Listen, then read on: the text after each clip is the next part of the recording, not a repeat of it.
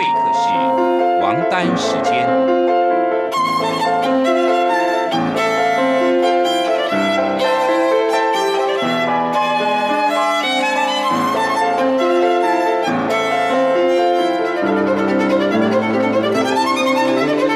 由天安门学生运动领袖王丹主讲。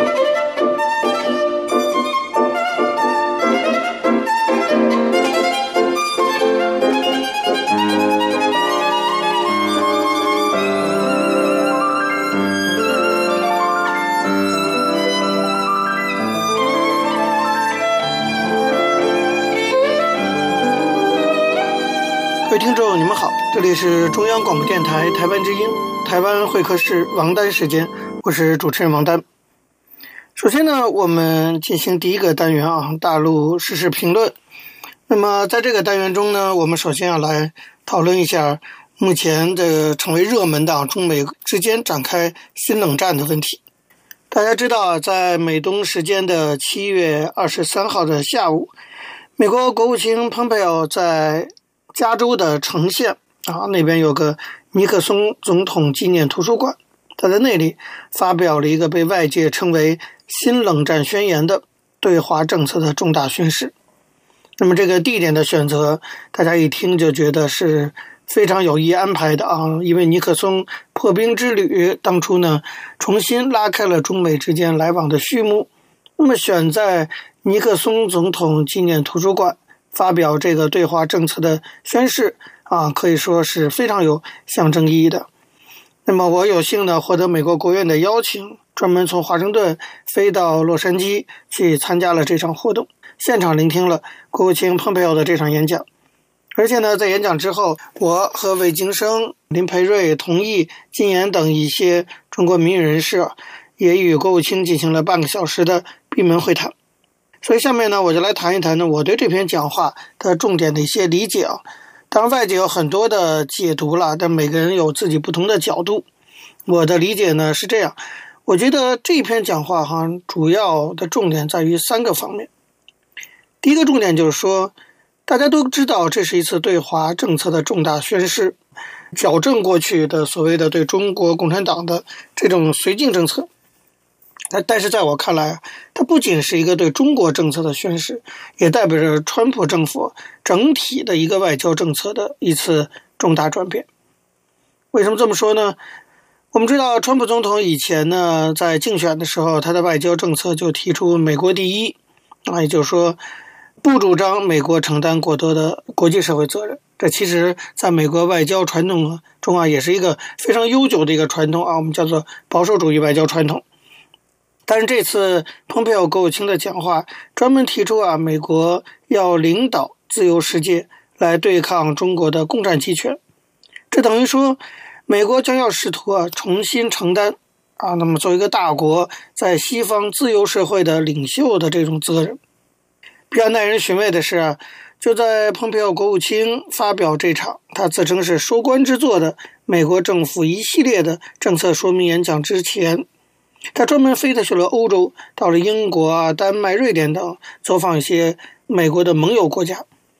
当然，在会见过程中有各种各样的议题啊，但是显然，这个议题中一定包含着通知这些国家，美国的对华政策将要发生重大的转变，希望能够取得他们的理解和支持。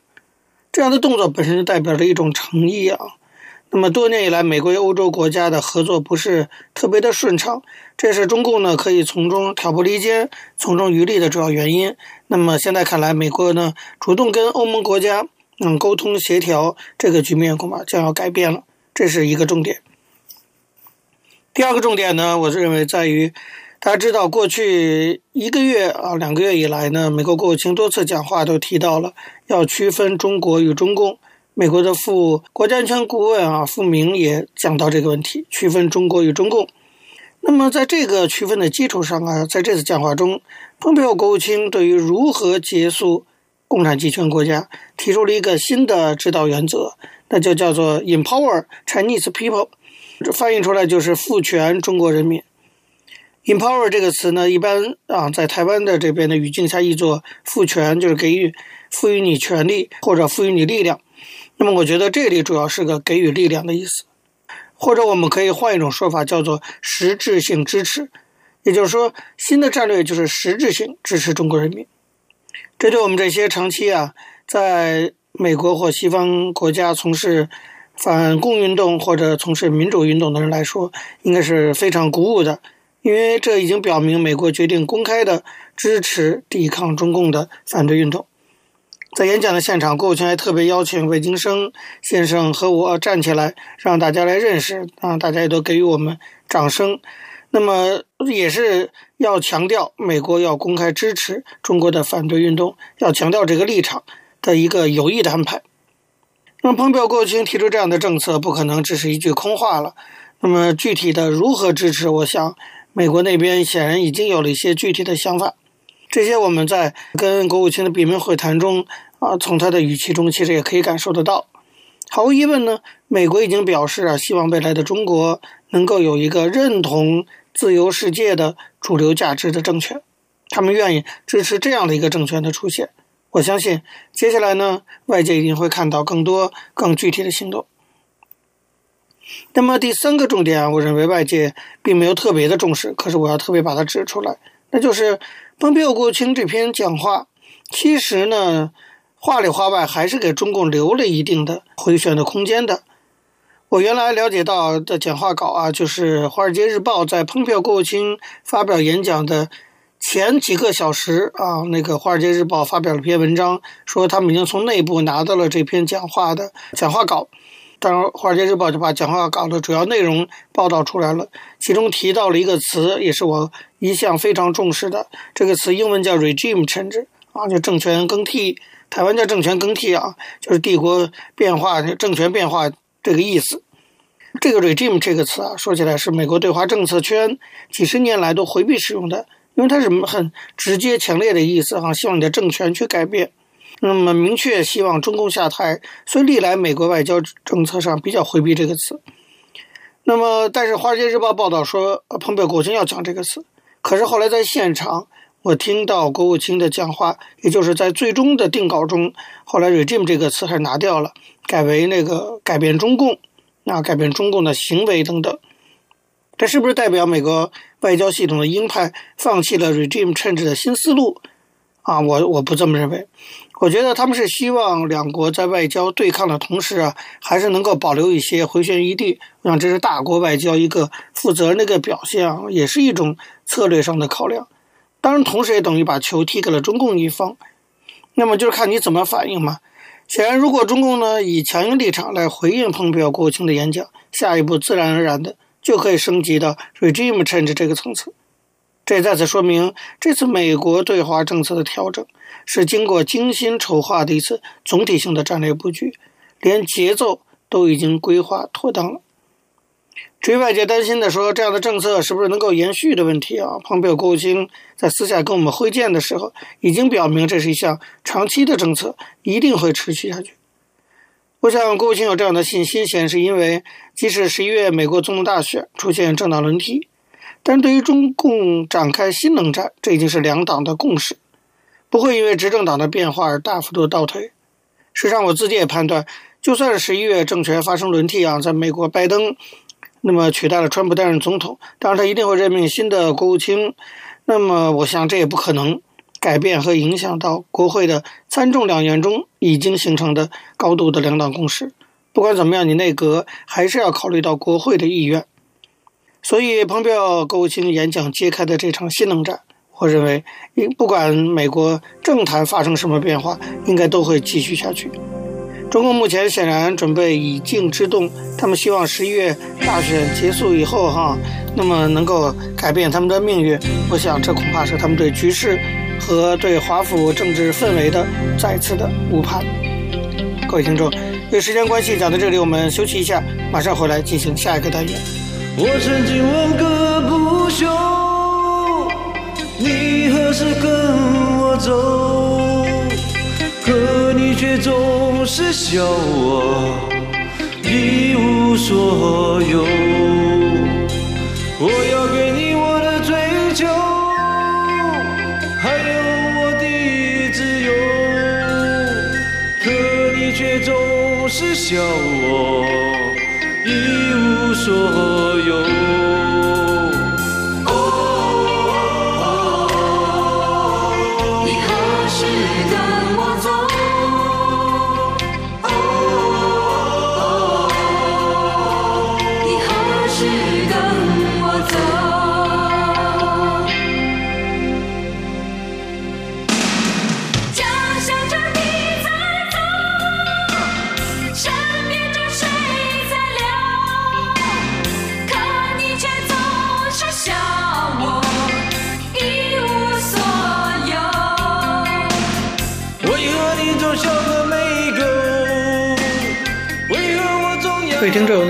这里是中央广播电台台湾之音，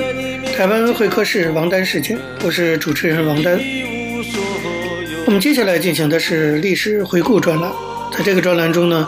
我们要根据一些当事人的口述历史，回顾一下中国改革开放以来走过的历程。我们根据的是欧阳松等主编的《改革开放口述史》一书。延续上周内容，我们继续介绍中国南水北调工程的大概的决策过程。一九五八年八月，中共中央在北戴河召开的政治局扩大会议上，通过并发出了关于水利工作的指示。这个指示说，全国范围的较长远的水利规划，首先是以南水，也就是说长江水系北调为主要目的的，即将江淮河汉海各流域。联系为统一的水利系统的规划，这可以说是“南水北调”这个词第一次见诸中央正式文件之中。一九五八年到一九六零年，大概三年的时间，中共中央先后四次召开全国性的南水北调会议，制定了一九六零到六三年间南水北调工作计划，提出要在三年内完成南水北调初步规划要点报告的目标。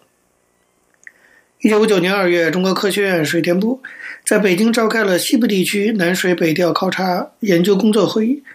确定南水北调指导方针是蓄调兼施，综合利用，统筹兼顾南北两利，以有济无，以多不少，使水尽其用，地济其利。一九五八年九月一号，丹江口水利枢纽工程举行开工仪式。七四年，丹江口水库初期工程全部完工。七四年这一年的一月十八号，在赴日本展出的中华人民共和国展览会国内预展会上，当时的全国人大委员长朱德在审查丹江口水利枢纽模型时问过，说能不能把水引到华北呢？那里缺水。介绍的人回答说，丹江口水库的重要意义就是将来通过它调蓄汉江的水引到华北去。目前水库蓄水位可到一百五十七米，汉淮分水岭是一百四十八米。将来完全可以把水引到华北，这是实现毛泽东南水北调理想的一条比较好的通道。一九七八年五届全国人大一次会议通过的政府工作报告中，正式提出兴建把长江水引到黄河以北的南水北调工程。一九七八年九月，陈云就南水北调问题专门写信给当时的水利部部长钱正英，建议广泛征求意见，完善规划方案。把南水北调工作做得更好。同年十月，水利部发出了关于加强南水北调规划工作的通知。在中国实行改革开放以后，经济社会发展比较快，综合国力呢也加强了，水利现代科技发展水平得到提升。那么，面对中国北方地区日益严峻的水资源短缺局面，中共中央、国务院那么从全局和战略高度继续讨论南水北调工程的问题。一九七九年十二月，水利部正式成立了部署的南水北调规划办公室，统筹领导协调全国的南水北调工作。一九八零年七月二十二二十二号，邓小平视察丹江口水利枢纽工程，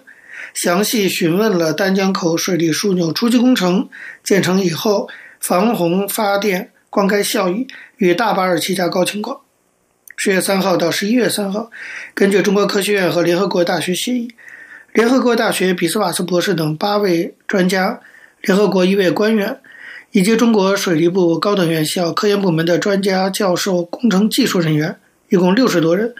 对南水北调中线和东线进行考察，并在北京举行了学术研讨会。经过考察和讨论啊，专家们认为，南水北调中线和东线工程技术上是可行的。那么，此外，联合国专家建议在经济环境方面补充研究南水北调问题。一九八二年二月，国务院批准治淮会议纪要，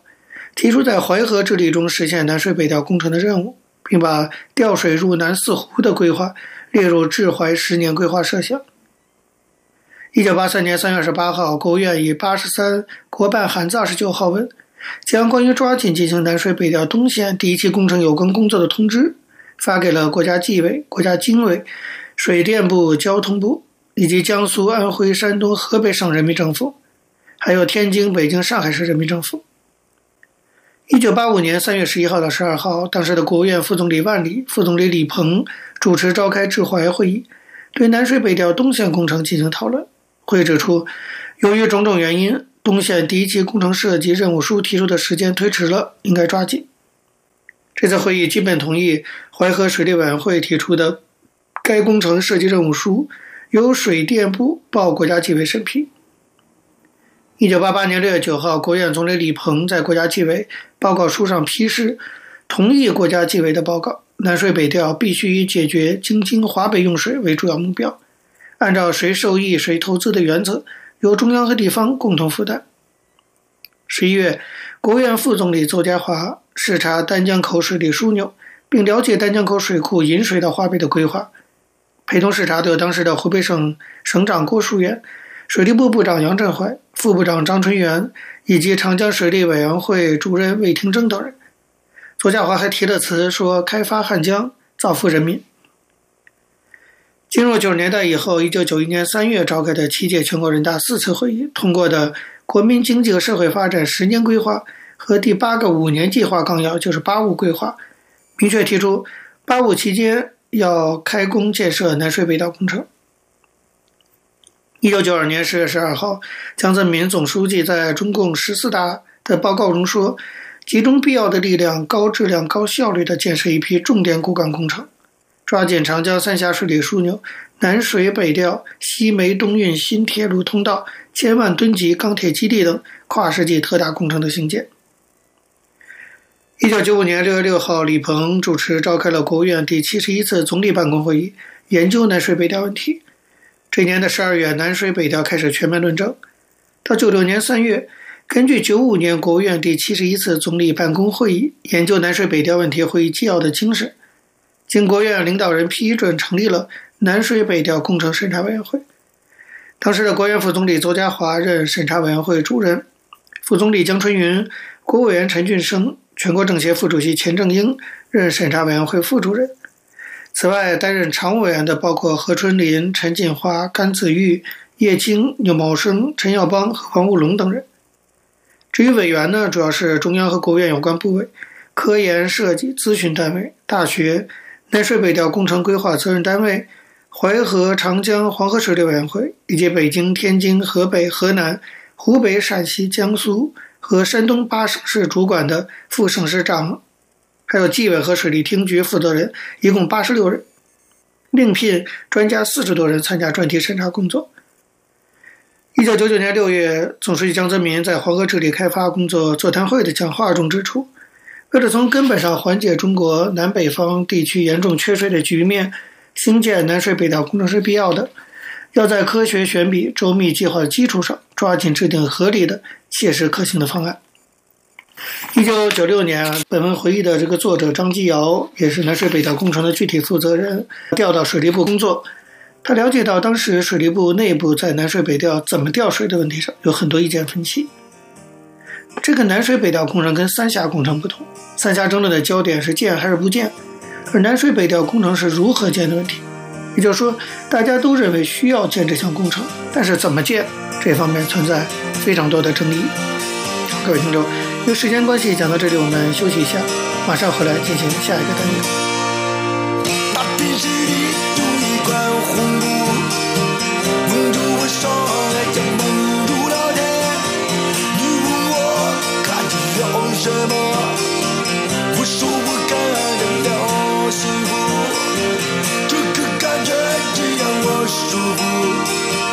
他让我疯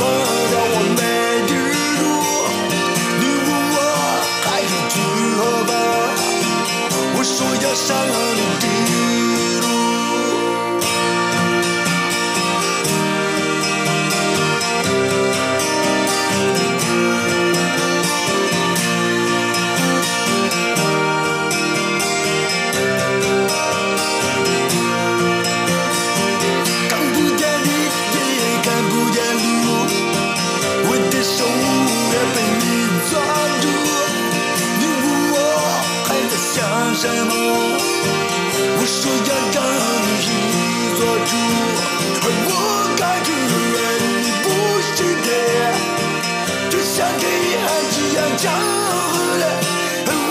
各位听众，你们好，这里是中央广播电台台湾之音，台湾会客室王丹时间，我是主持人王丹。在今天的台湾经验专栏中，我们要继续向大家介绍。在台湾民主化过程中一项非常重要的民主实践，那就是公投、公民投票。我们希望呢，从台湾的这个民主发展的经验中，提供给未来中国的民主建设一些参考和借鉴。我们根据的是台湾智库针对这个问题进行的一些资料整理。关于公民投票，台湾的一些学者都有一些相关的论述。比如说，著名的法律学者陈英岑在我国公民投票法的制度分析一文中就曾经指出，他说：“中华民国宪法受到孙中山思想的影响，相当进步的规定主权属于国民全体，并且保障人民有创制与复决的基本权利。”在文章中，他阐述了中华民国宪法所架构的半直接民主体制，说明直接民主的不同层次意义。并检讨由总统发动防卫性公投，以及由立法院发动公民投票的制度设计。最后呢，检讨了公民投票法中门槛的设计，以及行政院公民投票审议委员会的设置。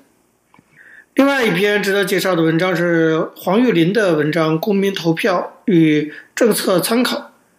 这篇文章提出来的主要问题是，相对于技术官僚决策的诸多疑虑，公民。如果要选择公投作为参与公共政策的途径，就必须严肃思考下列议题。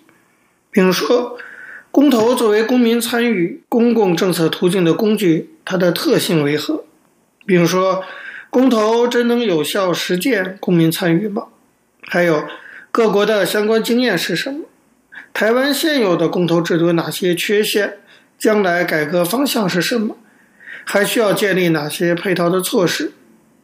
黄玉林的文章基于参与台湾本土公投运动的经验，透过广泛的文献搜集回顾，希望从相关理论和国际经验中能得到一些启发，以及对台湾现有的公投制度提出了一些改革的意见。黄玉林认为，有效的公民参与公共决策必须具备三个要件：第一，公民要有主导议题设定的机会和能力。第二，决策过程要有理性审议的空间，以及第三，公民参与要能够影响公共决策的结果。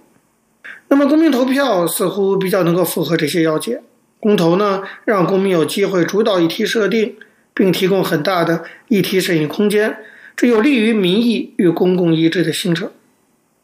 而关于台湾的公投立法，黄玉林也主要从公民投票的创制附件门槛。以及行政院公民投票审议委员会的政党比例组成，对于公民投票法这部法律也提出了很多的批评意见。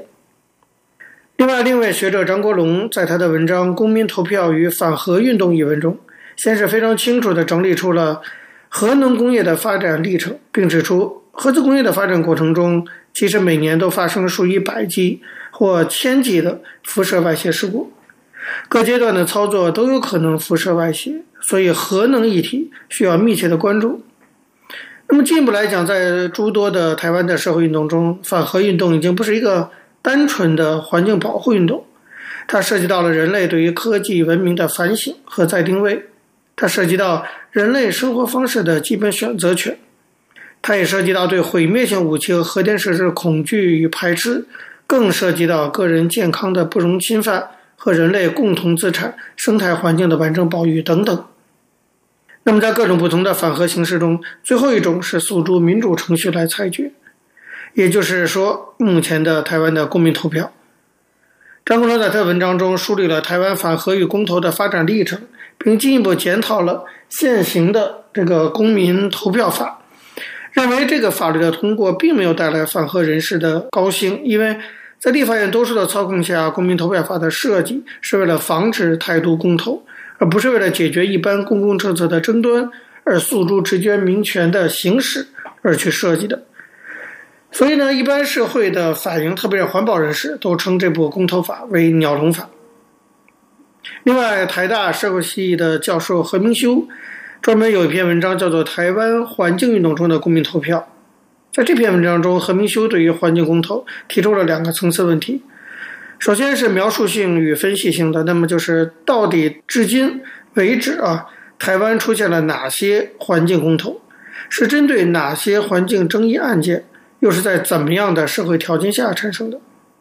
其次的一个层次就是规范性的问题，就是提问在什么意义下环境公投可以促成环境民主的实现？何明修在文章中指出啊，他说。首先，环境抗争的传统在台湾是高度在地化的，通常呢是以某个既有的社区邻里为动员的基础。在这样的抗争格局下，公投容易用来充当反对的手段。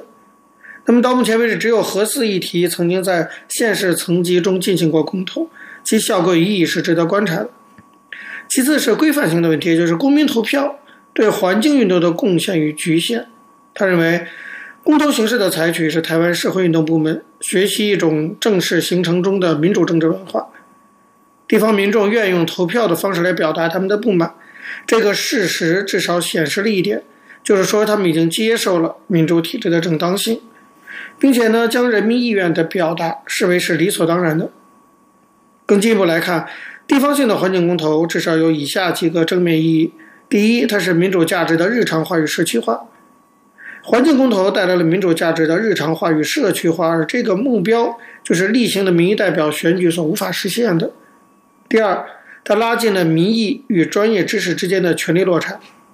公投把民意的政治效应扩大了，在既有的案件中，我们看到了民意直接挑战专业知识的宣称。